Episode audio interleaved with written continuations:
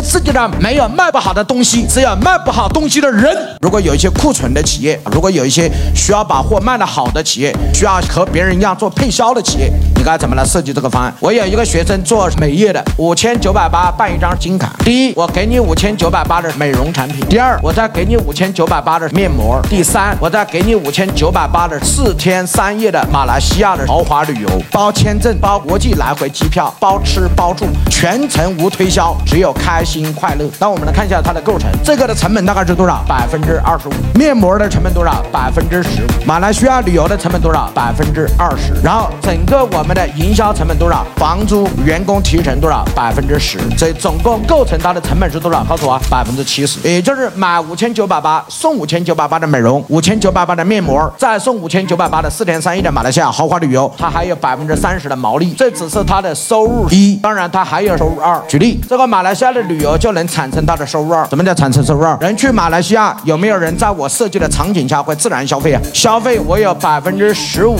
到百分之四十五的佣金，不同的项目，我拿的这个佣金，我跟你的分配是百分之五十。而我现在能做到什么呢？去马来西亚包吃包住包签证包来回国际机票，再包那里所有景点的费用，所有的费用只需要人民币一千五百块。你们拿回去跟你所有的行业做配销，买你的送我的旅游，你只需要给我多少钱？告诉我，一千五百就可以了。你也可以开个订货会啊，订一万块钱的酒，送我一万块钱的马来西亚旅游啊，那绝对值一万块。所以一个好的设计方案一定要设计三个字叫盈利点。如果只从产品本身就已经输掉了，一定是要深深的设计你的盈利点。哎，各位老板同意吗？